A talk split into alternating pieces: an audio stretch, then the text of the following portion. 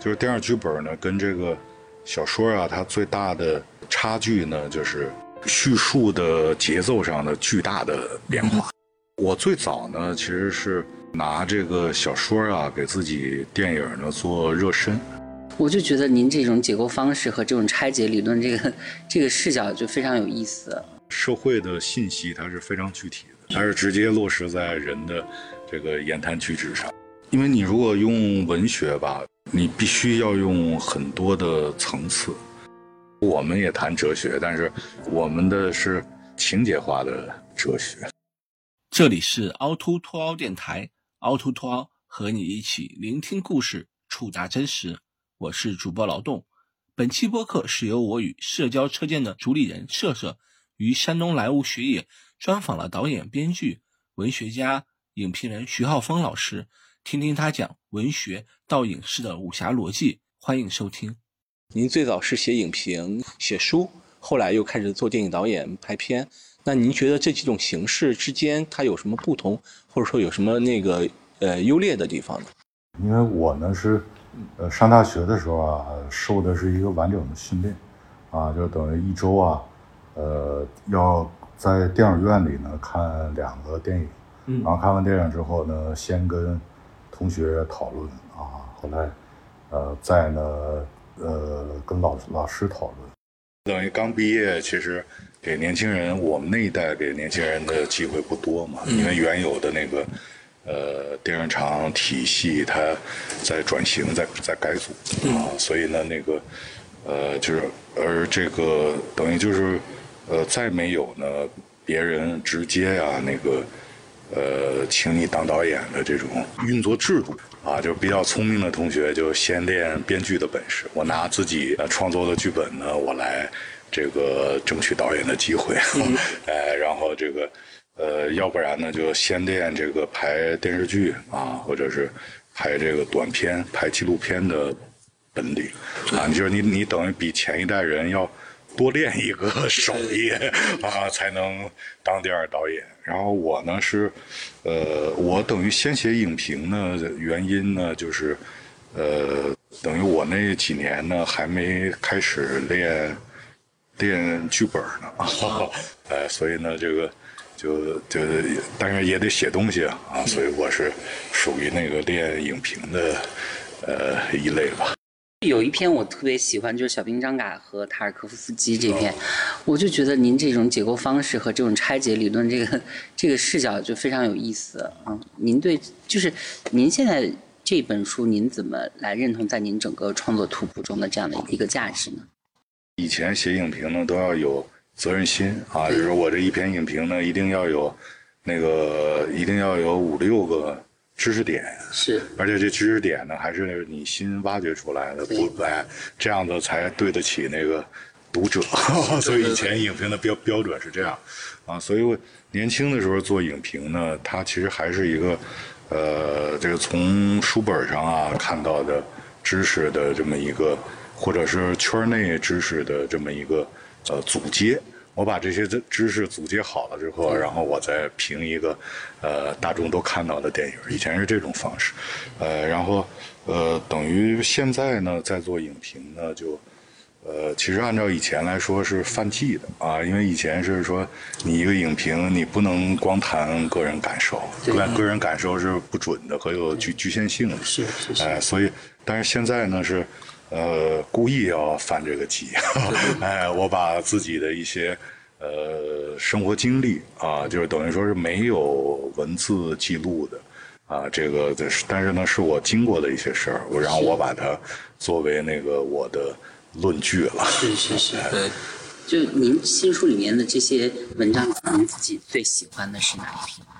呃，不，这个是得由你们来说，啊，因为这个创创作者是从来。不会不会给自己作品排序，全全都是好的。因为我们凹凸镜最近刚做了第二届纪录片影评大赛，所以我们也收到了几百部影评的评论，发现还是就是青年教师或者是影视专业学生他们的比较多，还是质量比较高。就您说那个，我觉得特别。他那种就是个人感受那种更像一个播客或者是一种知识分享，和您那时候的影评还是不一样。而且我们发现有好多片子，它确实通过影评，包括包括电影手册那种呃杂志的介绍，才让这个电影有了艺术感嘛。就这个东西，我觉得您能。拜托再说一下，就是您觉得影评、影评和电影的关系，就是是不是有种促进或者？但是有些，比如说在中国独立影像展有一个阶段叫南京宣言，就是一群学者去南京中国独立影像展去评论一些独立导演的片子，那些导演就毛了，说你们连拍都不会拍，那你们写的影评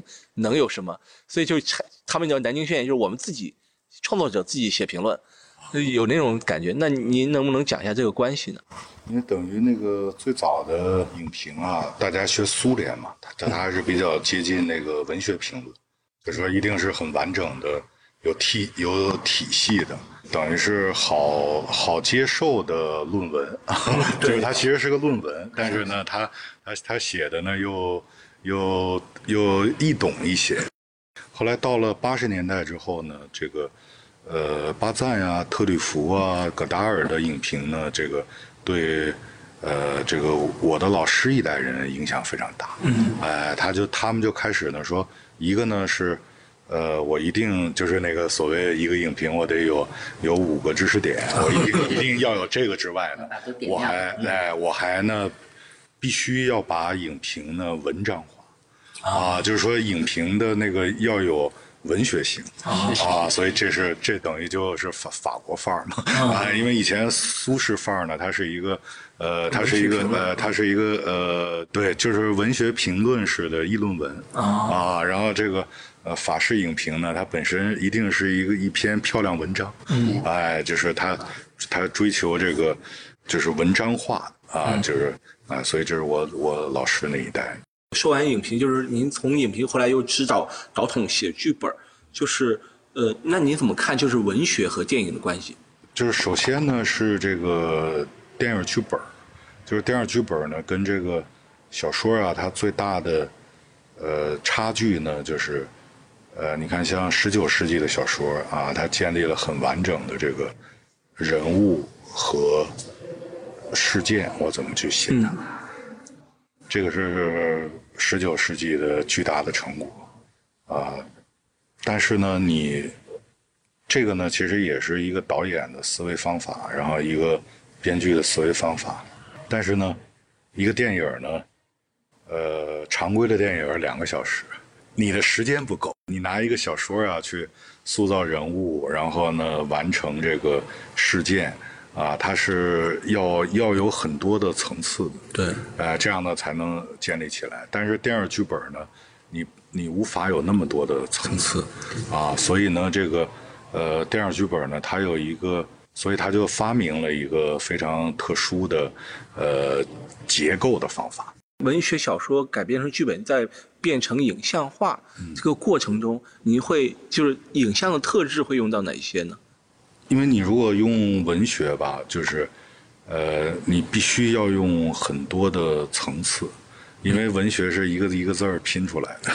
呃，文学要那个让你感人的话呢，就是我不见得总体字数真的很多。嗯啊，我可能我我就四四十个字儿，嗯，触动你了。但是我这四十个字儿呢，我的描述的层次非常多。你在这四十个字儿里边，你感觉到一次一次海浪般的冲击。对，哎，这是这是文学的力量。嗯，哎，而那个电影呢，它其实呃做不了这么多的层次，所以它有的时候呢，它需要我拿一个镜头，我就要把这个。呃，两百呃，我就我就要把两页的小说的内容，我我把它变成两秒、三秒，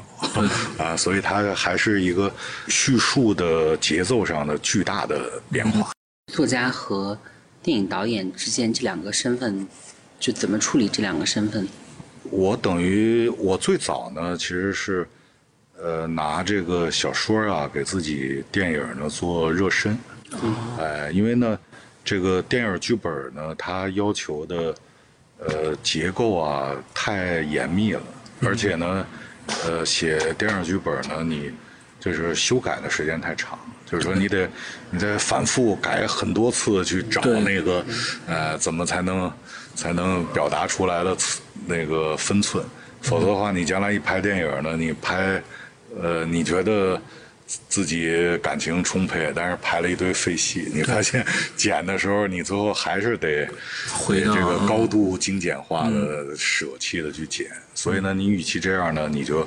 你就你就得在剧本的时候去练啊。你剧本的时候，那个你已经呃淘汰，你已经有了这个淘汰和筛选的过程之后呢，你哎你就你就在剪接台上你就省省事儿啊。这个是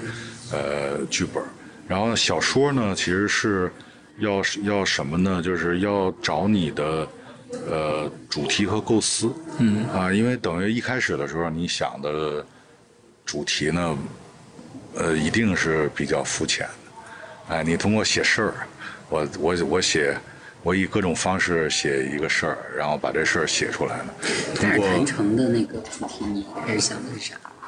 呃，大日坛城，大日坛城这个不是我们其实嗯不管它叫主题 啊，就 是中心思想哎对对，我是但是为了好交流嘛，它其实是一个构思，就是说是呃我们呢不追求，就等于不拿电影这个形式啊去说思想，哎，就是而是呢这个。而是呢，设计出一个这个思想性的情节，啊，就等于说我们也谈哲学，但是，但是你说徐老师你的哲学是什么？我说不出来啊，因为我的，我的我们的是呃情节化的哲哲学，对，哎对，所以呢那个，所以大日坛城的那个基本构思呢，就是把这个，就是因为一开始呢。吸引我的事件是一个一个的，呃，一场一场的奇战。对，你喜欢围棋？对对，以，前是给围棋杂志写过稿，是不是？给围棋天地写啊写过一篇，啊，给那个解放军报社写过一篇，都是长的这个，哎，我就是看了大大日坛城以后，迷上了围棋和宗教。确实还是挺挺影响人的。对，刚才您提到一点，比如说您是从想做导演之前，先从文学或者是编剧来练手嘛。但是现在好像有一个趋势，就是影像的平民化，很多年轻人他可能上来没毕业就可以指导筒了，不像你那时候还有一个过程。但是我自己反思，可能会有种对影像的敬畏消失了，就他太易得了。反而他不珍惜。我觉得您做第一部片的时候，肯定很珍惜这个机会，甚至可能说，哎，这可能是我就当我最后一第一部也是最后一部的感觉。所以您能回想一下，就是您做第一部作品的时候，是不是也很忐忑？还有就是您当时是一个什么样的状态呢？因为我们那个时代啊，这个到影像呢，你要付出很大代价的，因为它还是胶片，嗯，呃，然后呃化等于是化学时代的电影。这个第一次拍摄的时候，这个当导演呢，他呃其实都会紧张啊。这个紧张呢，就是总怕自己呢把东西拍漏啊，就是说什么东西没拍到啊，就是他会有那个焦虑哎，对，他会有这个恐恐慌啊，就是总担心自己呢没有拍够，因为那个时候他因为导演经验不足啊，你还呃未能建立起这个整体的概概念，嗯，就是说你你导演经验丰富之后呢，其实你就觉得哎这个呃就拍到这儿其实就够了，嗯，因为还有别的戏别的镜头。然后一拼啊，这效果很很好。然后呢，你第一次拍电影呢，你往往会陷入一个思维的误区，就是你把那个一个镜头当做整个电影来拍，你就每一个都重要。对对，呃，你就觉得哎呀，这个我这很一个镜头得表达我所有的美学和什么，哎，所以那样那样就给自己搞得凭空的压力也很大。就是您也是受您的那个亲戚的那个影响嘛，就是做做武侠电影。那老爷。对老爷对，那就是确实我们中国的电影它有很特色，就是武侠电影国外是没有的嘛。那但是这两年好像感觉武侠的那个电影的风气好像是有点示威了。你怎么看这种？当然，我觉得也是会有一些变种。就有一些片子，它虽然不是武侠题材，但是还有一些武侠元素。你怎么看这种？就是好像就是如果中国电影没有这种特色，就有点泯然众人了。你有没有担心这个呢？呃，武打片儿的鼎盛时期啊，就是它呢，其实都是以这个呃中国人的人文作为依托。你看，像七十年代的武打片鼎盛呢，它其实都是写一个老式家庭的故事。对，黄飞鸿 啊，对对对，黄飞鸿和他父亲啊，和十三姨。哎，对，然后黄飞鸿这个开药铺啊，药铺的街里街坊啊，人情世故，然后这个呃几个。这个一条街上有两个武馆，两个武馆之间，就是它等于有这个，呃，民风作为，呃，作为故事的一个依托啊。但是后来呢，就是，呃，随着啊这个这种传统生活方式呢，这个，呃，大量的在现实生活里的消逝，嗯，啊，然后年轻人呢看不了这种片子，因为我在生活里没有没有同感了，对 对。然后，所以这时候呢，像，呃，成龙一代人啊，他要，呃，成龙呢是典型的有这个传统武打片，因为《醉拳》是他代表作，是的，是的，哎，黄飞他是演黄飞鸿出身的，对，啊，然后由这个，呃，典型的由，呃，武打片呢变成这个，呃，动作片的代表人物，对吧？就是说我我完全脱离这个。呃，脱离民风了啊！然后我写一个，呃，侦探小说里的一个侦探，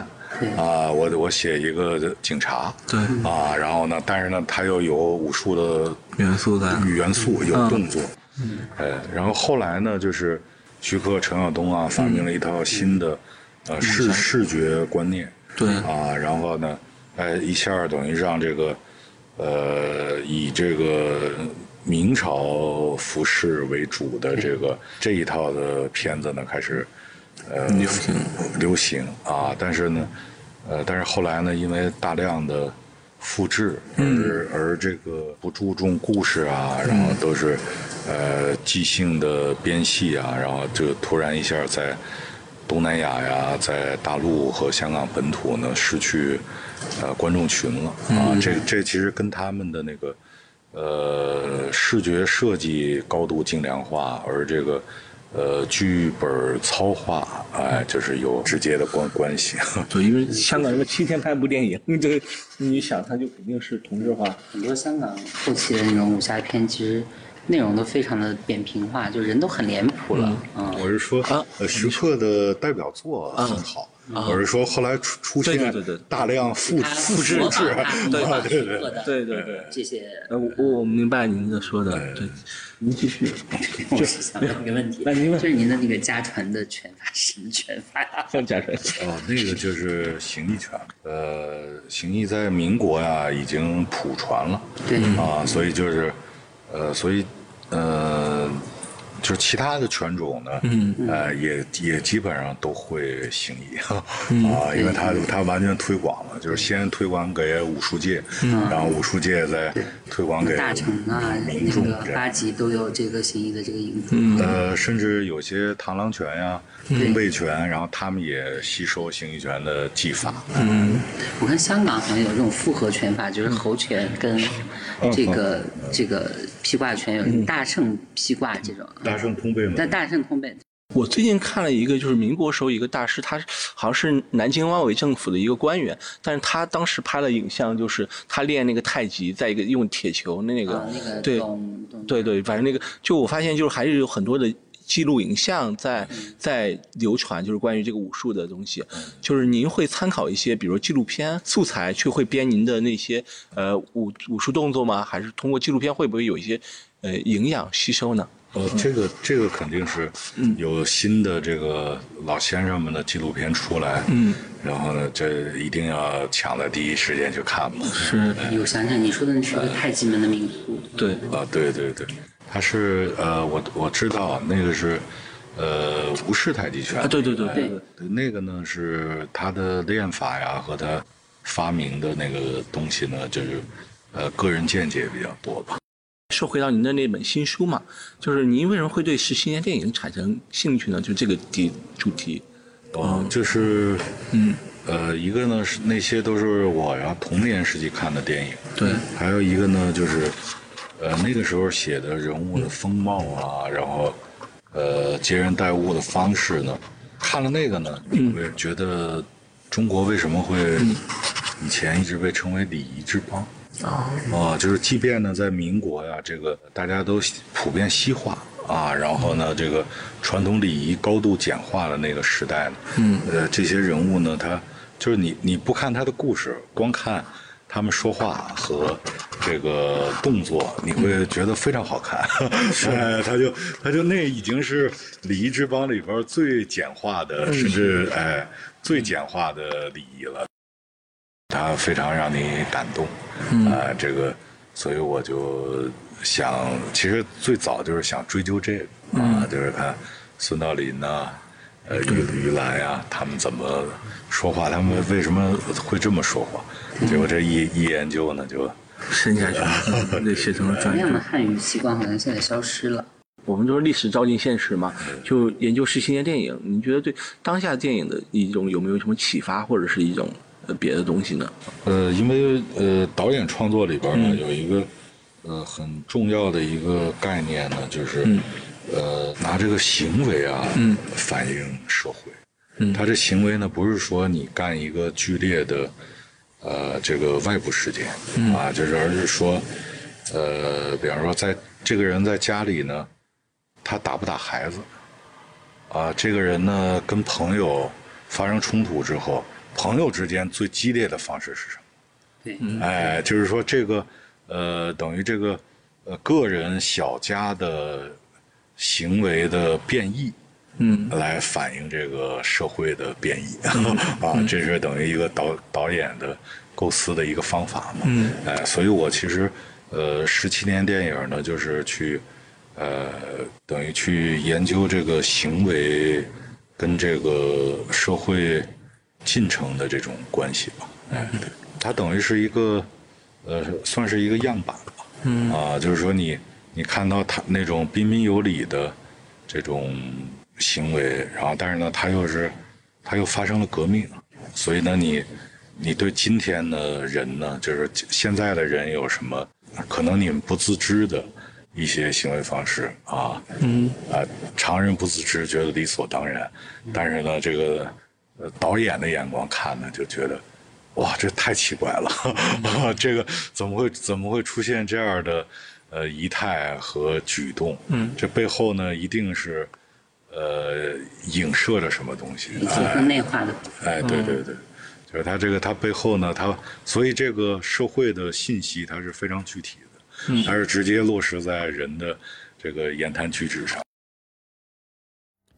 这里是凹凸凸凹电台。大家可以在网易云音乐、喜马拉雅、小宇宙、苹果 Podcast、汽水儿、蜻蜓 FM 收听。同时，欢迎加入凹凸凸凹听友群，请在公号凹凸镜 DOC 下留言。听友，欢迎大家在听友群里一起讨论播客内外的故事。